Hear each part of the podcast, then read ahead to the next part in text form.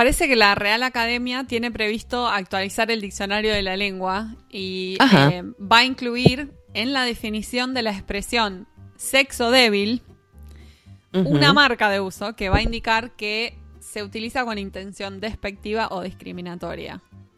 Ah, la papa. Muy bien, ¿Te parece? muy bien. Muy bien. Porque Sí. una de las cosas que, que charlamos hoy con nuestra invitada es eh, el tema de que el diccionario registra, ¿no? Registra el uso o eh, el uso actual o el uso que se solía dar a, la- a las palabras. Eh, Claro. entonces, en, en algún momento se usaba eso, ¿no? Obviamente, el diccionario lo registra. No es que está. Desgraciadamente intentando- se usaba. Exacto, no es que está- el diccionario mismo está tratando de ser estar contra las mujeres. Claro. Pero me parece muy bueno que vayan a poner eh, esa marca que se usa de manera despectiva o discriminatoria, porque es tal cual. Sí, porque hoy por hoy, digo, las sociedades eh, han cambiado. Todavía quedan algunos dinosaurios, ¿eh? Pero em, creo que la, la- la nueva ola, las generaciones que estamos en, en la actualidad, la- los estas nuevas épocas, marcan otra cosa, marcan otra tendencia. Ya nadie dice sexo débil sin comerse un piñazo, me parece. De parte mía. A mí nadie me lo dice. Por las dudas. Este, mirá qué, qué buena noticia esa, ¿eh? Muy buena, me parece, Me parece la verdad. excelente. Y Em, me gustaría sí. que charlemos también un poco del servicio que ofrece la RAE, eh, que se llama Español al Día, y donde, bueno, los traductores obviamente lo usamos de referente un montón, pero quizá algunos no saben que está ese servicio y es excelente. Sí, cualquier duda que tenés, podés consultar con la gente de la RAE que tiene un equipo. Además, hay un equipo que se ocupa de contestarte las consultas. Eh, hay consultas que seguramente se repiten, otras que no, pero siempre vas a encontrar una respuesta cuando tengas una duda de esas que por más que investigás, porque los traductores somos de rebuscar y de, mirar y buscar y buscar y buscar y buscar. Pero a veces no te queda claro o realmente no, no lo encontrás o bueno, nada, qué sé yo te queda una dudita, le podés escribir a la gente de Español al Día de la RAE. A mí me parece genial. Y no solo en la página de ellos, sino que en Twitter. Fundamental. Ahora nos Twitter. contaba nuestra invitada que el 65% de las consultas que reciben las reciben por Twitter. Eh, con Claro. el con el ¿cómo se dice? tag, el tag at RAE informa. Sí, el hashtag. El Claro. Hashtag, hashtag RAE informa o Hashtag creo que es RAE Informa, sí, ya te lo digo RAE- ya. En este mismo, a ver acá producción me dicen por cucaracha, sí, es hashtag RAE Informa en Twitter. O sea que para los, los traductores, este, que además de, de- de estar laburando a mil, siguen el Twitter, porque conozco varios que están colgados del Twitter, eh, es súper práctico. re. Porque chi, chi, chi, chi, chim pam pum, listo, sale una consulta. Y ellos enseguida te contestan y está buenísimo. La verdad que Está- es una herramienta. Yo acá estoy leyendo también en un artículo. eh, por esta por esta cuestión, bueno, vieron que a veces eh, generalmente salen estas notas que dicen que la RAE aceptó tal o cual término, que se usa en tal o cual región, porque obviamente la RAE recolecta de todas las eh, de todos los países hispanohablantes. Hay Claro. cosas que acá nosotros en Argentina no decimos, pero que en otras partes de Latinoamérica sí se dicen. Eh, bueno, esto de, de- de incorporar nuevos términos que tiene que ver con el uso, ¿no? Con que se están usando en determinada región, se puede informar. Por favor, no manden pavadas porque vamos a quedar mal. Pero se puede informar a la RAE entrando a www.rae.es barra formulario barra unidrae. Ahí cualquier hispanohablante puede enviar la pro- una propuesta para que se modifique, se anule o se añada un término al diccionario. Por supuesto que ellos van a recibir esta propuesta y se va a evaluar. Pero yo es el- la primera vez que me, que, que- que me entero que uno tiene este acceso, ¿no? A, a proponer algo. Proponer, la verdad que yo no sabía. Buenísimo. Pensé que era algo como más que salía de ellos, que ellos investigaban, que tendrían así sus corresponsales, no tenía la menor claro. idea. Sus espías. Imagínate los minions de la RAE desperdigados por toda Latinoamérica a ver qué es lo que se dice. Este, no sé, me pareció súper interesante. O sea, para todos los que trabajamos de esto, la RAE es más o menos como Palabra una mayor. guía. Es palabra mayor. Y sí, es parte de la familia ya. Sí, de una. ¿O no? ¿Y ¿Quién no tiene eh, eh, puesto la RAE ahí en el buscador? O sea, yo lo tengo como en el bookmark como una de las cosas que más uso. Yo sí, yo debo confesar que mm, a gente que quizás no es de, de nuestro palo, ¿no? O sea, por ahí actores con, otros que, con los que trabajo, alguna otra persona, cada dos por tres le mando un link de la RAE. Onda, este, Onda, enterate, informate. enterate que existe este diccionario. Después de escuchar, por ejemplo, reiteradas veces las mayúsculas no hace falta ponerles acento y yo empiezo como a brotarme y la persona me sigue insistiendo las mayúsculas no necesitan acento y yo me broto peor, termina saliendo un link a la RAE a- directo a su WhatsApp, ¿entendés? Porque Sí, sí, tal cual. es como, podés estar discutiendo como, ¿no? Hasta pasado mañana. Las mayúsculas llevan acento desde que yo iba al colegio, señor, por favor. Sí, Que yo tengo 43 años. Y por bueno, el amor de y Dios. lo mismo con Solo, que le quitaron el tilde o guion, como que eso generó polémica y hasta el día de hoy la gente lo sigue usando y se como se sigue indignando si lo corregís. Sí, eso, eso realmente me llama mucha atención, no, no porque para mí fue que si como no por fin, tiene que ir el tilde. Tipo, no, por fin le sacaron el tilde ese. No la quería más yo esa tilde, de discutir con ese tilde. Ah, ¿Para qué? No, no, eh, pero bueno, no sé. Este, mm, me parece que es, bueno, todos tenemos alguna relación con la RAE y nuestra invitada del día de hoy es un lujo. Es un honor, en serio es un honor entrevistar a Elena Hernández, que es la encargada de contestar las dudas de la- que, envían, que enviamos a la RAE, que enviamos ya sea Maneja de el la equipo página o del de Twitter. Sí. que además tiene 20 años ya ese servicio. Y además una genia, colaboró en la elaboración del diccionario panhispánico de dudas. O sea, ¿quién no usa eso? Yo lo uso todo el tiempo también. Sí, sí, lo conoce a Manuel Seco, chicas, yo, o sea, creo que, que Seco anduvo conmigo toda la, toda la carrera prácticamente. Después quedó acá en mi biblioteca y lo agarro cada tanto, pero en la carrera era como, si no tenía Seco me ponía a llorar, más o menos, así. Así que, bueno, nada, es un lujo nuestra invitada del día. eh, espero que la disfruten todos. Adelante.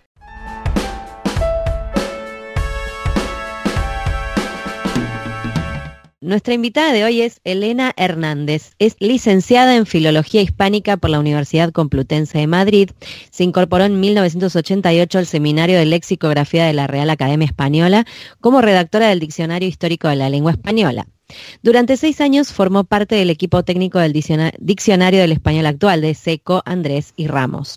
Colaboró con Manuel Seco en la revisión de la décima edición de su Diccionario de Dudas y Dificultades de la Lengua Española y es coautora de la versión abreviada de esta obra, titulada Guía Práctica del Español Actual. Diccionario breve de dudas y dificultades. Lo conocemos todas, creo yo, todos. Desde 1998 es la directora del Departamento de Español al Día de la Real Academia Española, desde donde ha dirigido y coordinado como redactora jefe la elaboración del Diccionario Panhispánico de Dudas en 2005 y la ortografía de la lengua española 2010, así como la versión básica de esta última 2012. Como responsable del Departamento de Español al Día, dirige el Servicio de Consultas Lingüísticas de la RAE y gestiona la sección de consultas de la cuenta at Informa en Twitter. Así que le damos la bienvenida a Elena. Muchas gracias por sumarte a En Pantuflas. Bienvenida en pantuflas, Elena. Pues muchas gracias. En pantuflas me pilláis porque estoy en casa, o sea que. Bien, era la pregunta que seguía, por fin. Qué bueno que estás en pantuflas, me encanta. Excelente. Una, una de las cosas que tuvimos que hacer cuando decidimos poner el título de pantuflas fue investigar si en todos lados se decía pantuflas, porque no sabíamos si era una palabra, un regionalismo de Argentina nomás. O, y nos dio mucho gusto saber que en todos lados se dice pantuflas. Bueno, bueno, con- una matización, ¿eh? Pantufla es una palabra que se conoce en España, pero la que usamos corrientemente es zapatillas. Oh, Ajá. zapatillas. Ah, Y esa no la sabía. zapatillas es el término estándar aquí en España. Pantufla se, se conoce, pero no se usa. Oh, corriente. ¿Y cómo le dicen al, al calzado deportivo? Sí, también zapatillas de deporte. Ah, de Ah, mira. Zapatillas de deporte. Las zapatillas solo son las de estar por casa, digamos. Y Claro. si son las deportivas eh, se pone el especificador zapatillas de deporte. Pero esto me recuerda cuando yo era pequeña había un cómic que yo leía eh, el que uno de los personajes que más me gustaba, que era el padre de Zipizape, que era un par de gemelos que eran traviesísimos, que siempre estaban liando la parda, pues se llamaba Don Pantuflo Zapatilla. ah, mira. Combinaba las dos, los dos términos, el de pantufla y el de zapatilla, en su nombre y apellido. Don Pantuflo Zapatilla. Me encanta, lo voy a buscar a eso. Se vendía, se vendía de los dos lados del océano, entonces dijeron, vamos a poner de los dos. Así como para que les guste a todos. Muy bien. Qué bien. Bueno, ya empezamos a aprender. Ya, ya empezó el programa aprendiendo algo nuevo, Marina. Sí, soy fanática del diccionario panhispánico de dudas, así que para mí es un honor entrevistarte, Elena. Eh, gracias, en nombre de todos los traductores, porque te puedo decir que todos lo usamos constantemente. Lo mismo la RAI y los servicios que, que provee. Eh, pero a mí me intriga cómo es el proceso de escribir un diccionario, o sea, cuántas personas colaboran en ese proceso y también en qué momento se decidió digitalizar el diccionario de la RAE, porque imagino que eso fue un antes y un después para, para la RAE. Bueno, depende de a qué diccionario te refieras. Yo eh, en el diccionario de la lengua española, que es digamos el buque insignia de los diccionarios de la academia, no he trabajado directamente nunca. Yo entré en la academia para trabajar en el diccionario histórico, que es un proyecto que se quedó inacabado porque los plazos de terminación eran inviables ¿no? con los medios que se tenían entonces y que ahora se ha retomado ya con medios digitales. Mm, y luego he participado dirigiendo el proyecto en el Diccionario Panhispánico de Dudas, pero en el Diccionario de la Lengua Española directamente no he participado nunca, ¿no? por ejemplo, te puedo hablar del proceso del Diccionario Panhispánico de Dudas. Ese diccionario lo hicimos eh, con un equipo muy pequeño de personas porque eh, para nosotros era fundamental que la obra tuviese homogeneidad, es decir, que no pareciese escrito por eh, muchas manos diferentes, cada una con un estilo, y para ello es, siempre es bueno que los equipos no sean excesivamente grandes y que trabajen en muy estrecha colaboración. Entonces, en ese diccionario, por ejemplo, creo que el equipo lo formamos eh, con alguna colaboración adicional, pero el equipo nuclear, digamos, éramos solamente seis personas, ¿no? Y, eso, claro, eh, tiene como consecuencia que la obra tiene un tono muy homogéneo y, digamos, una unidad ¿no? que, se, percibe en la lectura. ¿no? ¿Y cómo lo hicimos? Pues eh, hicimos primero un trabajo previo de selección de las cuestiones dudosas más frecuentes que, de las que teníamos conocimiento muy directo a través del servicio de consultas, porque ese diccionario nace como una consecuencia de la experiencia acumulada durante años en el servicio de consultas lingüísticas de la RAE, que se inauguró en 1998 y a partir de ese corpus, digamos, de cuestiones dudosas, establecimos unas plantillas de redacción, una planta, una microestructura para el diccionario y nos pusimos a trabajar inmediatamente.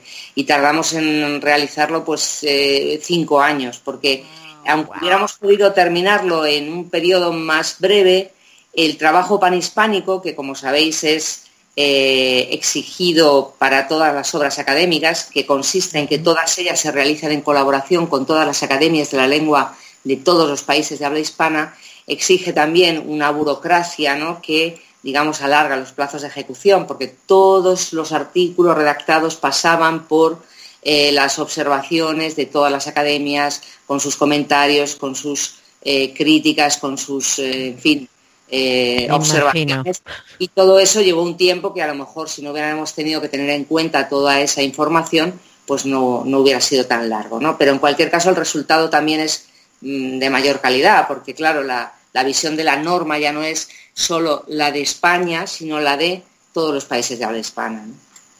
Claro, es una tarea titánica, pero, pero en realidad es como decís vos, da un producto mucho más completo. Claro, eso es. Y eso es uno de los valores que tiene el Diccionario Panhispánico de Dudas con, respecto a otras obras de ese mismo tipo, ¿no? Que da una visión que no es, no es, hispano, no es, eh, no hispanocéntrica, sino eh, eurocéntrica, por decirlo así, ¿no? Desde Europa, sino que tiene en cuenta toda la variedad que existe en todo el ámbito hispanohablante, ¿no? Y luego la digitalización eh, fue, digamos, consecuencia natural de la apertura de la primera página web de la Real Academia Española, ¿no? Que fue en 1998 y, el diccionario de la academia, una de las, eh, uno de los primeros recursos que se incorporó a esa página web fue la posibilidad de consultar el diccionario de la lengua española eh, por Internet. De manera que en ese momento se, produjo esa digitalización del diccionario y a partir de ahí también de todas las obras que luego se han ido, se han ido elaborando. Y que están disponibles en la web para todo aquel que... Los traductores lo tenemos abierto todo el día. O sea, yo tengo todo el día abierto eso. es una consulta constante. Es fundamental. Y además también hace poquito eh, presencié por Facebook una consulta, así, de dos borrachos, que se ve que estaban charlando, vaya a saber de qué, y postearon que cómo se decía el diminutivo de tite. si era titeretito, titerecito o titerito, ah, había como tres opciones. Y no pude más de la intriga y tuve que mandar consultas, porque dije, no, yo, yo mando consulta, alguien me va a contestar. Y sí, efectivamente era, era un, una reduda. Yo cuando la, leí dije, ay, ¿cómo se dice? Y mm. después la, persona que lo posteó me dijo, no, pero estábamos borrachos, estábamos hablando pavada. No importa, a mí me, me, me planteó una duda. Y uno, viste, como tiene ese toque. Las consultas que nos llegan, bueno, se formulan desde situaciones de lo más diversos, desde apuestas en los bares hasta riñas de pareja, de quién tiene razón o no, o mi jefe cuando escribo esto me lo cambia y yo sé que no está bien. Entonces, bueno. Necesitan a un árbitro ahí. Se lo quiero refutar, claro. Sí, sí, sí. Ahí la autoridad de la Real Academia siempre cierra bocas, ¿no? Sí, perfecto, claro, es necesario, es necesario. Hay gente que no sabe, o sea, obviamente nosotros porque trabajamos con la lengua, hay gente que no sabe, yo se, se lo paso a todo el mundo, búscalo en la RAE, búscalo en la RAE. Voy haciendo como propaganda de la RAE por ahí. Sí, tenemos que pagar una cuota por publicista, ¿no? Nuestra. Ah, sí, sí, nosotros hacemos publicidad a la RAE. bueno, te quería preguntar em, si nos puedes contar un poco más sobre el Departamento de Español al Día, quién está detrás de este recurso tan importante, que lo usamos todos, eh, o quiénes forman parte de tu equipo. Pues mira, justamente este departamento se creó eh, al tiempo que se abrió la primera página web de la RAE, porque además del diccionario se pensó que una, herramienta eh, que tendría buenísima acogida sería la posibilidad de hacer consultas lingüísticas a la Real Academia, que por otra parte eran consultas que se realizaban tradicionalmente de manera ocasional por otros medios, a través del correo postal o del fax en aquel momento. ¿no? Y inmediatamente se, creó un departamento para gestionar esas consultas a través del correo electrónico, en este caso, ¿no? Eh, mediante un formulario que colocamos en la web. Al principio el departamento era unipersonal, es decir, me lo encargaron a mí y yo durante un tiempo lo gestioné sola, ¿no? Pero obviamente aquello empezó a crecer y crecer y crecer y fue ya eh, imprescindible incorporar a más personas. Actualmente el departamento lo formamos siete personas en Madrid, eh, siete filólogos especialistas en español normativo con muchísimos años de experiencia daos cuenta de que este año, 1998, hacemos 20 años de servicio de consultas, ¿no? que se abrió en 1998. Luego esos 20 años llevamos ya de experiencia en estos temas. Y además tenemos dos colaboradores externos eh, en Hispanoamérica, uno en Costa Rica y otro en Chile, otra, porque en este caso es eh, chilena, ¿no? y que nos permiten también tener siempre presente la visión panhispánica, ¿no? la visión también del español americano en nuestras respuestas, ¿no?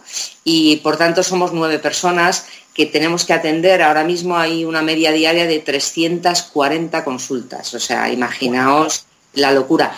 Eh, afortunadamente no todas son consultas distintas que no nos hayan hecho nunca antes, de manera que muchas de ellas son ya preguntas para las que tenemos mm, respuestas ya mm, realizadas, ¿no? Ya eh, hechas. casi automáticas pero aún así realmente estamos llegando a un límite en el que nos es difícil ya atender todo el volumen de consultas que nos llegan, sí, sí. Así que no sé, no sé cómo vamos a, continuar. Pero bueno, intentamos... Con esa cantidad de consultas, o sea, ustedes seleccionan qué preguntas responder, qué preguntas ignorar. Por ejemplo, si una pregunta es demasiado obvia o si se puede encontrar fácilmente en Internet eh, o si ya se respondió, ¿eligen ignorar esas consultas? No, no, realmente eh, solamente tenemos eh, límites en relación con el tema de la consulta, que tiene que ser naturalmente una consulta de carácter lingüístico, es decir, no podemos consultar, o sea, responder preguntas de física, química, historia antigua, en fin, o cualquier otro tema, que sí que nos hacen a veces, ¿no? Y luego tampoco contestamos consultas eh, de, tipo teórico, es decir, de análisis gramatical, de terminología lingüística, eh, de curiosidades lingüísticas que no tienen que no plantean problemas normativos. Es decir, nuestro límite está en que la consulta tiene que estar relacionada con la norma lingüística, es decir, orientamos sobre los usos, si esto es correcto, si no, cómo se debe decir, cuál es el plural de esta palabra, el femenino de esta otra, esta preposición sí o no con este verbo, pero solamente nos ceñimos a eso. También porque eh, si muchas veces haríamos los deberes de lengua a todos los estudiantes de español de todo el mundo, porque hay muchas consultas que tienen claramente eh, un aire de deber, de tarea de clase, de tarea escolar, entonces no, no podemos entrar allí, ¿no? pero todo lo demás sí que tratamos de contestarlo. O sea, realmente no hacemos ninguna selección de las consultas ni decidimos que aquello que ya está contestado una y otra vez ya no lo contestamos o que es algo que pueden encontrar fácilmente en cualquier obra de consulta o incluso los propios recursos que tiene la web de la RAE. ¿no? Somos tan amables que lo contestamos todo y eso también, claro, es una de las razones de la, saturación a veces del servicio, ¿no? porque realmente es verdad que las nuevas tecnologías ponen a disposición muchos recursos por medio de los cuales las personas pueden obtener directamente la información, pero al mismo tiempo nos han hecho muy vagos y entonces eh, la facilidad de que nos, contesten directamente a la pregunta que tecleamos, pues eh, a veces eh, hace que, que no nos esforcemos por encontrar por nosotros mismos la respuesta. ¿no? A veces lo que hacemos es contestar, pero contestar diciendo, puede usted obtener la respuesta aquí, en este recurso, en este enlace, eh, en este capítulo de la gramática o de la ortografía, de manera que también invitamos a los consultantes a que sean también autónomos a la hora de buscar la información. Claro. Claro. No, y además porque quizás realmente no conocían ese recurso y entonces eh, les sirve ya para la próxima vez, para chequear primero. Igual realmente me, me, emociona que tanta gente pregunte, ¿no? Que quiera, que quiera escribir bien o hablar bien o tenga dudas. Sí, eso es Porque hay mucha gente a la que no le interesa, pero se ve que hay muchas que sí. Desde luego, quien no, duda no pregunta, ¿no? Y quien no tiene interés por la corrección lingüística no tampoco se acerca ¿no? a preguntar. O sea que es una noticia que haya ese volumen de consultas, sí. Sí. ¿Y vos eh, tenés alguna idea o saben ustedes alguna idea de qué porcentaje de las preguntas provienen de traductores o de profesionales afines? Pues, hay muchos, desde luego, pero no te puedo dar estadísticas porque no las hacemos. O sea, realmente ahora ah. mismo estamos, es verdad, estamos ahora mismo en un momento de transición, vamos a, a implementar o a aplicar o a utilizar un nuevo sistema eh, que sí nos va a permitir eh, obtener estadísticas de todo tipo, desde países eh, desde los que se consulta al tipo de consulta, si es ortográfica, léxica, morfológica o sintáctica, o incluso a través del perfil de los consultantes. Pero de momento hasta ahora el sistema que utilizábamos, que se basaba en algo muy rudimentario, a través de cuentas de correo y tal, no, no lo teníamos, no, no era óptimo para la obtención de estadísticas, así que no, solo te puedo dar una, apreciación personal, que es muchos, muchos correctores, muchos traductores, muchos profesionales de la lengua, pero no te podría dar un porcentaje. Claro. Y el Departamento de Español al Día tiene una presencia muy importante en Twitter, o sea, desde ahí es donde reciben muchas de las consultas y las contestan. ¿Cuáles son las más frecuentes que reciben desde, desde Twitter?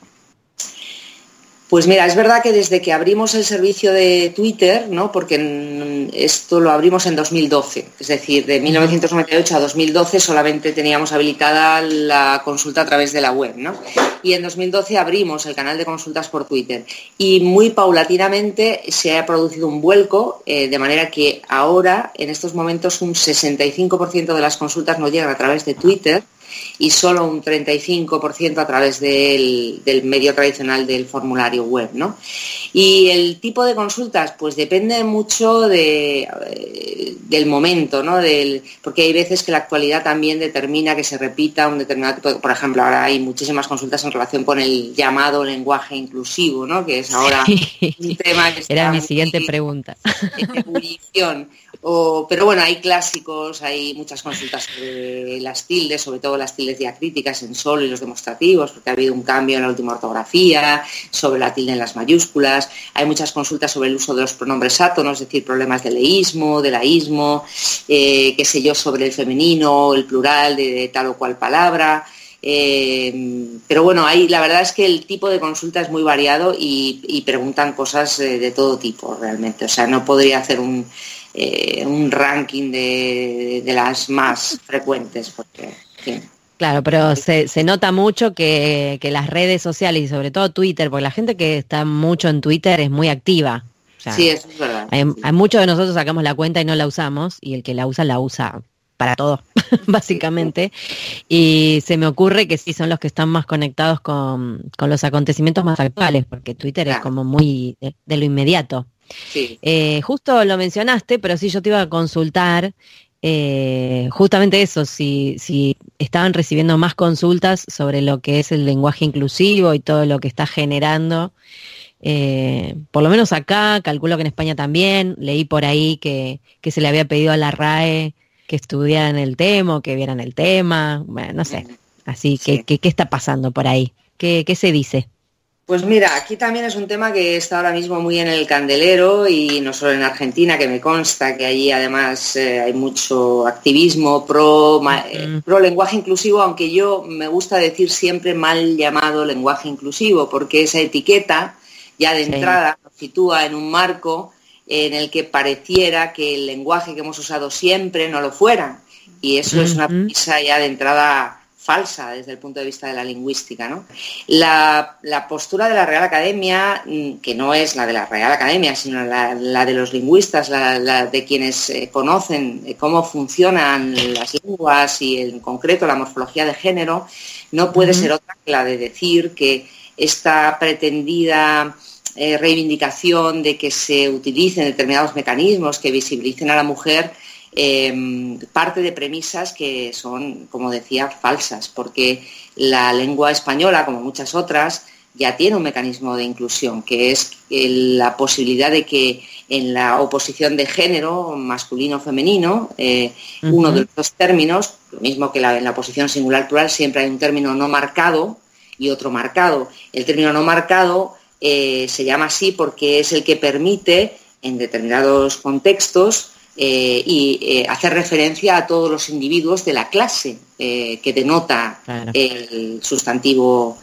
correspondiente.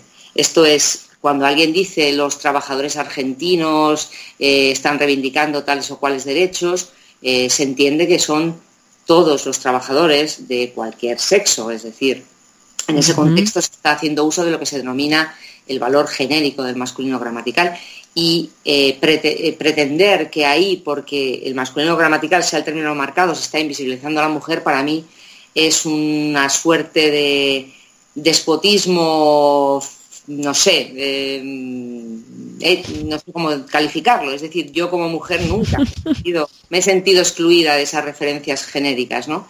Y por tanto eh, yo creo que es una reivindicación ligada a la lucha por la igualdad, que es una lucha en la que yo creo que estamos todas las mujeres, pero yo creo que en el terreno de lo lingüístico se está llevando a unos extremos que, por un lado, no son no se sostienen desde la perspectiva de cómo funciona el sistema lingüístico y yo creo además que enajenan eh, el apoyo de muchas personas, mujeres incluidas, que están de acuerdo con el fondo de la lucha, pero no con determinados extremismos eh, que tienen, eh, digamos, algunos sectores que están en la lucha.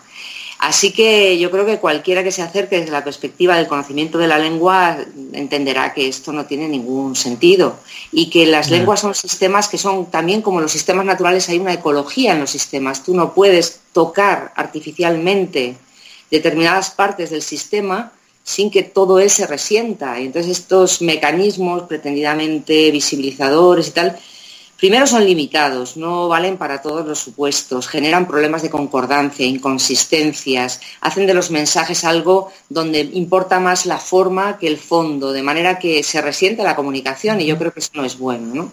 Entonces yo desde luego... Eh, algo de eso hay. invito a, una reflexión un poquito más serena y más, eh, en fin, no sé, yo a veces... Eh, leo argumentos que desde el punto de vista de la lingüística son a veces sonrojantes, sinceramente. sí, porque el problema es eh, que quizás es como vos decís, se están enajenando a, posibles eh, simpatizantes de lo que uno pretende lograr, ¿no? Eh, utilizando una forma que no que no, no conduce a mucho. Quizás sí se puede llegar a hacer eh, una visibilización de que de la protesta o de lo que no gusta o de lo que sea, pero el que con, el que no conoce la lengua está haciendo eso. El que conoce que la lengua tiene sus normas, sus mecanismos, que es una convención y que por ende, eh, por algo funciona como funciona. Eh, bueno, no, no, o sea, es como parece un, un debate imposible a veces porque, que funciona se toma como muy agresivamente. Digamos. Claro, sí, es, verdad, es verdad que está muy polarizado el debate y es casi imposible la comunicación entre quienes están en una posición y, quienes están de otra. Que, pero eh, hay que entender que la lengua, el masculino gramatical, no hay que confundir el masculino gramatical con, la referencia eh, unívoca al, varón, ¿no? No lo es, no lo ha sido nunca y nos hemos entendido y hemos hablado siempre y, no ha habido problemas en este sentido. Entonces, hay que entender que además eh, eso no es fruto de ninguna decisión del patriarcado, de que sea, es por evolución de los sistemas. Además, si se analiza el sistema de género de, las lenguas, hay lenguas que tienen desde que no tienen género gramatical hasta que tienen decenas de géneros diferentes. Eh, por cuestiones de, por la propia etiología lingüística, por la evolución desde sus orígenes, desde las lenguas de las que derivan, en fin, por cuestiones X, ¿no? Pero lo cierto es que funcionan de la manera que funcionan, ¿no? Y modificar eso por imposición de un sector o por razones ideológicas o por muy loables y por muy, en fin, eh, justas que puedan ser las reivindicaciones en otro terreno, creo que no es en absoluto ni viable ni conveniente. O sea, que yo tengo la esperanza de que esto sea una especie de espuma que genera la lucha, esta tercera ola del feminismo, que está muy bien, pero que cuando realmente se alcancen cotas de igualdad y ya mayores y tal, esta espuma, digamos, desaparecerá como la de la cerveza cuando se asienta, ¿no? Y, nos quedaremos con lo fundamental, ¿no? Que serán los derechos, que será el respeto, eh, en fin, y, nos, en fin, no quiere decir esto que no deje huellas en la lengua. Es decir, cuando la mujer ha ido alcanzando mayores cotas de presencia en ámbitos donde tradicionalmente no, estaba, ¿no? se han ido generando formas ¿no? para designar esas realidades. ¿no? Hay muchos femeninos que no existían, bombera, eh, arquitecta, ingeniera, qué sé yo, ¿no? Eh, que claro, claro. Que ha empezado a existir cuando ha existido el referente, ¿no? la mujer que tenía esas profesiones, esos carretas. O sea, quiero decir que que claro que deja huellas en la lengua, ¿no? La sociología, ¿no? Y la historia, pero no de la manera como pretenden ahora determinados sectores. Que, sí, no... Y, mm. no es inmediato tampoco. O sea, no, claro, la lengua es un órgano vivo, entonces. Y, y, es inconsciente, es decir, no se realiza porque un determinado grupo de activistas se pongan de acuerdo en. Y está muy bien para escribir un Twitter, para un tweet, o para, qué sé yo, para pero pretender imponer eso al, sistema lingüístico en su conjunto es que no solamente no es bueno, es que no es inviable. es inviable, sí, claro. Sí, sí, sí. Eh, volviendo al tema de los tweets, me imagino que deben recibir algunas preguntas que los hacen reír, ¿no? A ustedes, o que a veces los usuarios se enojan em, porque tienen mucha pasión de cómo piensan que tienen que ser las cosas. ¿Tenés alguna, anécdota para contarnos o algo que los haya, los haya hecho reír mucho? Bueno, nos hace reír mucho a veces la manera como se plantean las consultas. Me, da un poco de rabia no, no haber eh, eh, previsto, ¿no? Me a preguntar estas cosas y haber hecho alguna pequeña recopilación, ¿no? Porque hay muchas. Lo que pasa es que yo justo cuando me preguntan así, ¿no? En el momento nunca se me viene no Importa, después, no, después nos las mandás y las, En concreto. Sí, si queréis rebuscar o alguna que me, que me, surja en estos días os la, puedo enviar. Pero sí, realmente eh, es un tema que apasiona mucho a, a, la gente, ¿no? Y, y a veces cuando uno tiene una idea de cómo son las cosas, lo que es correcto, lo que no, una respuesta en contrario, eh, sí, toca algo ahí, una fibra como muy sensible, ¿no? Es como mentar a la madre, es una cosa un poco... Y, es tremendo, ¿no? Eh, bueno, por ejemplo, la cuestión de la tilde en el solo, fíjate que hay mucha gente que no pone ni un oh. solo acento, pero es el de solo, es el, debe ser el que... El único que pone. encanta, ese le encanta. Y de repente... Justo el que le sacaron. Ha provocado una auténtica, eh, no sé, oleada de indignación en muchos usuarios, ¿no? Y, bueno, y yo siempre digo, bueno, eh, primero, no hablamos con acentos, o sea que eso de la ambigüedad, de no poder saber a qué se refiere un solo en un determinado enunciado no, no, es real, ¿no? Siempre el contexto ayuda a desambiguar, ¿no? Y siempre pongo algún ejemplo que hace que la gente se quede así un poco, eh, digo, pero vamos a ver, eh, digo, si yo te digo que voy a tener sexo seguro esta noche, ¿tú qué entiendes? ¿No? Puedes entender dos cosas, ¿no? No digo, pues lo mismo con el solo. O si te digo, eh, oye, cómprate un piso primero. ¿Qué entiendes? ¿En la primera planta del edificio o en primer lugar antes que otra cosa, cómprate un... Quiero decir que la ambigüedad está presente en la lengua en muchos otros casos y nadie, ¿no? Eh, nadie entra nadie se vuelve loco por eso. Sí, ¿no? Entonces, la supresión de la tilde en solo responde a, que esa, esa tilde era una incoherencia dentro del sistema lingüístico, porque tan, tan tónico es el adjetivo como el adverbio, de manera que eh, la tilde diacrítica que solamente opone palabras átonas a palabras tónicas no tenía sentido ahí en esa, en esa categoría de palabra, ¿no? Y por eso se quitó, para dotar de mayor coherencia al sistema, pero bueno, ha provocado realmente hasta ahí académicos de la española que se niegan a quitarle la tilde al solo, pero bueno. En fin, todas las reformas académicas yo siempre digo que tienen una generación perdida, es decir, hay gente que se aprendió las cosas de una manera y que se morirá haciéndolas de la manera como las aprendió. Pero bueno, afortunadamente las generaciones se suceden y al final pues eh, las nuevas generaciones aprenderán a utilizar el solo y no habrá ningún problema. En fin. me, causa mucha gracia que la gente se, quede tan, tan prendida con el solo. Para mí fue una liberación. pues sí, yo siempre digo, caray, para una cosa que hacemos que que no eh, facilita las cosas y no tienes que pensar, pues no, hay gente que, piensa además piensa además que ha sido una concesión a, los que no se saben, a los que a quienes no saben escribir, ¿no? Y se lo toman mal porque ah, sí, sí, sí, que es una rebaja, un poco una concesión a bueno, pobres no saben hacerlo, venga, pues vamos a quitarle la tilde. Y no, realmente no tiene que ver con eso, pero bueno. Sí, como que siente que le quitaron algo, entonces. Eh, sí, sí, eh, eh, lo explicamos una y otra vez y ahí hacemos pedagogía porque lo que sí somos es extremadamente pacientes. Eso nos lo reconocen muchos de nuestros seguidores, que tenemos una paciencia infinita para contestar siempre con, calma, con profesionalidad, con rigor. Sí, con mucha amabilidad, tal cual, sí. sí, pues, eso. Sí, sí, a veces es difícil, ¿eh? porque hay, hay consultantes a veces muy mal educados. ¿eh? Muy... Mm. ¿Tienen, ¿Tienen ahí algunos almohadones, algo a qué pegarle para después volver a ser amables? Porque yo creo que me doy la cabeza contra la pared. a veces cuesta, ¿eh? Porque sí, me imagino. cuesta mucho con el tema de las, es curioso también las adaptaciones de extranjerismos, ¿no? La gente se solivianta mucho cuando propones una adaptación gráfica de un extranjerismo eh, que, y, propones una grafía acorde con la ortografía española, entonces te, te tildan como mínimo de paleto, no sé si la palabra se entiende en Argentina. Ah, paleto es alguien que no tiene cultura, ¿no? Que no tal, que ah.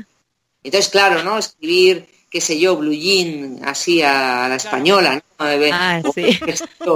Eh, o gin tonics, ¿no? Para poner la Y y la I-N-T-O con tilde N-I-C, ¿no? Gin tónica, como se pronuncia, ¿no? Como se escribiría si fuera una palabra española.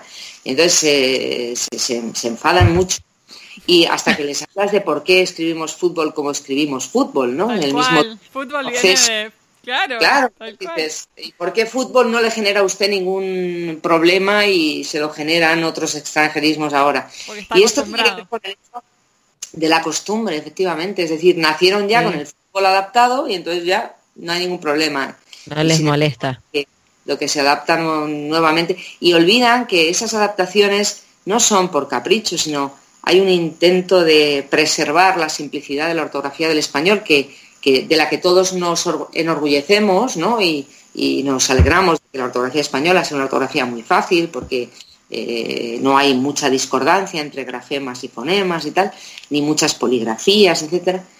Y las adaptaciones no tienen que ver sino con eso, con el hecho de que si una palabra está ya incorporada en el uso eh, del español y, arraigada, eh, y pues, pues démosle ¿no? una forma española, como ha ocurrido siempre, por otra parte, y de esa manera pues evitaremos que haya cada vez más discordancia entre grafía y pronunciación en nuestra lengua. Bueno, acá, acá en Argentina igual somos como medio fans de, del término extranjero, medio como que, va, me da a mí esa sensación, que en España mm, es más común ver eh, que se use el término más españolizado, si es que está bien lo que estoy diciendo.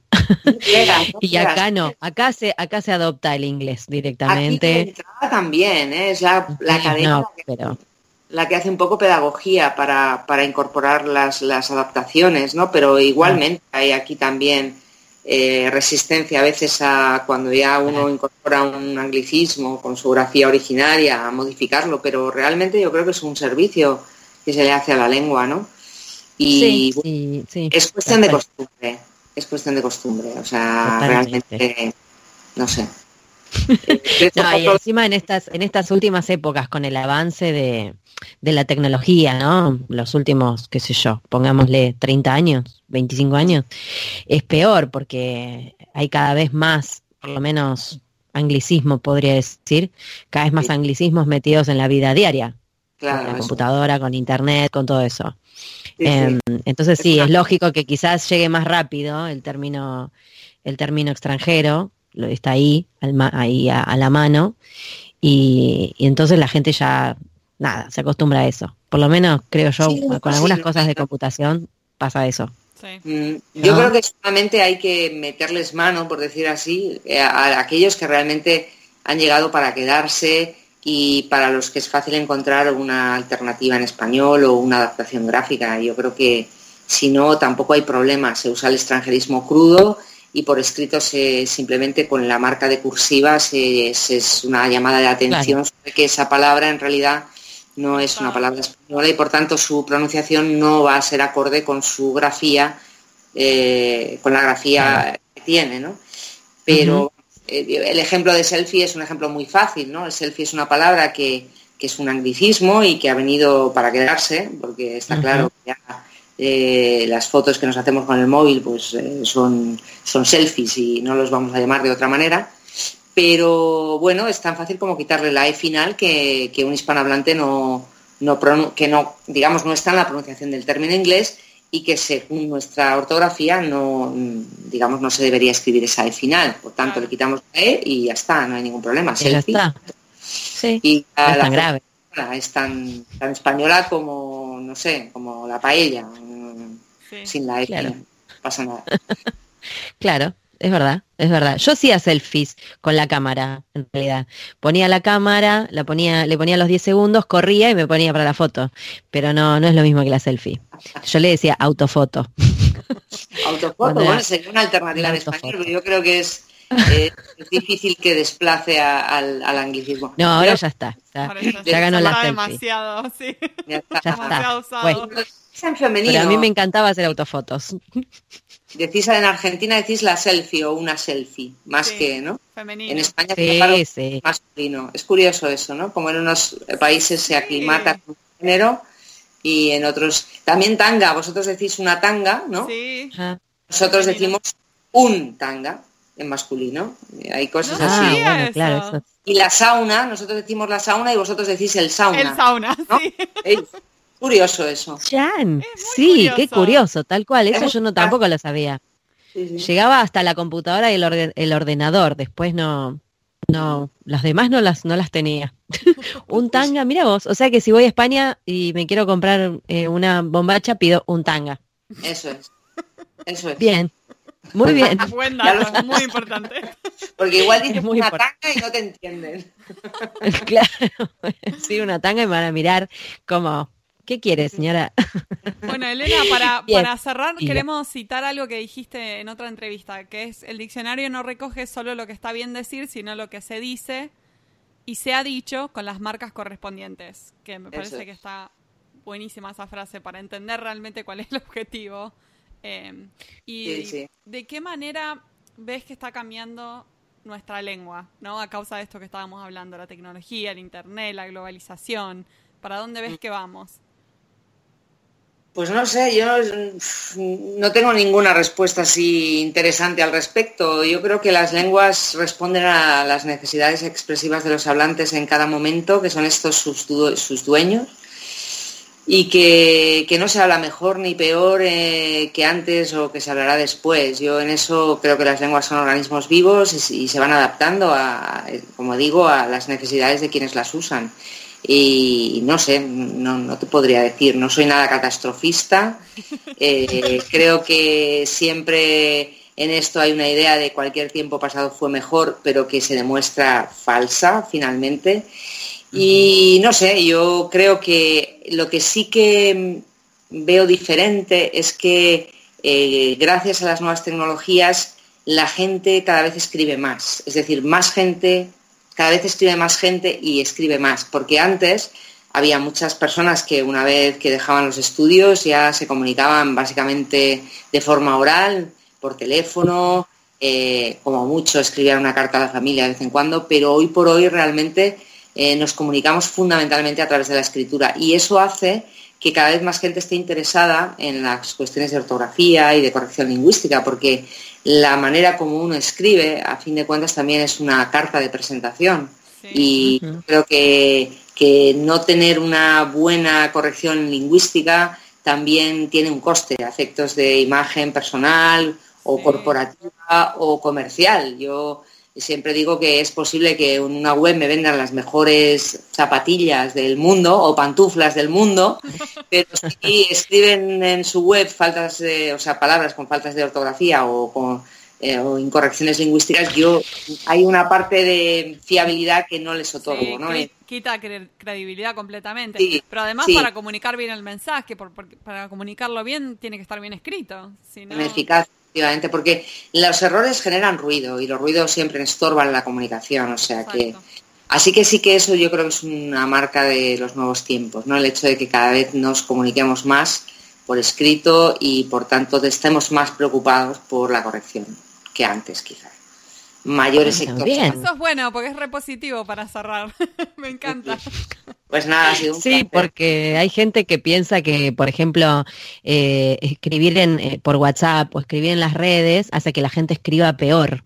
Y en realidad, lo que vos decís es muy cierto, la gente escribe más.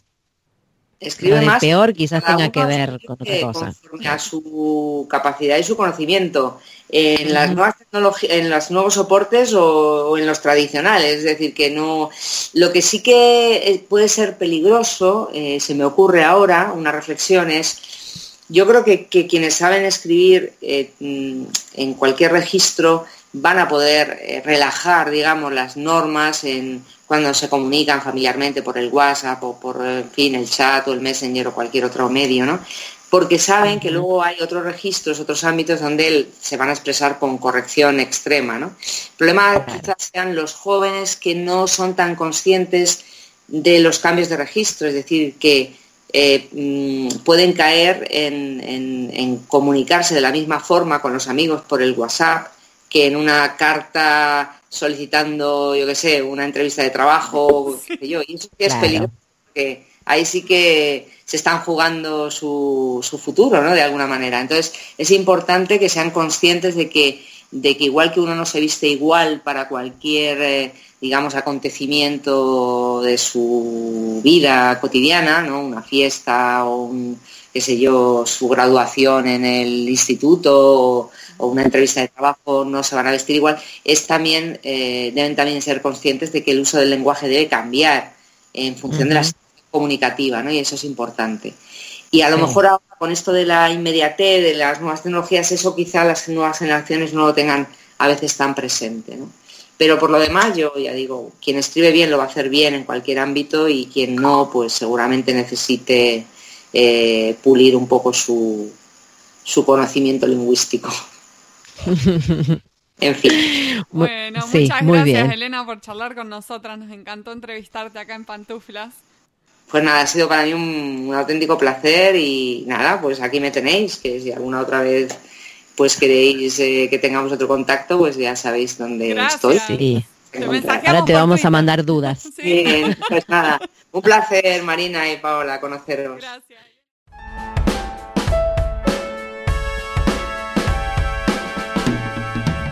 Este fue un nuevo episodio de En Pantuflas. Podés encontrarnos en la página en-mediopantuflas.com y suscribirte a nuestro podcast desde iTunes, Podcast Addict o la tienda de podcast que más te guste. Prohibida su reproducción en el territorio de Argentina, traducciones, las pantuflas de flamenco son mías. Y las de tigres son mías.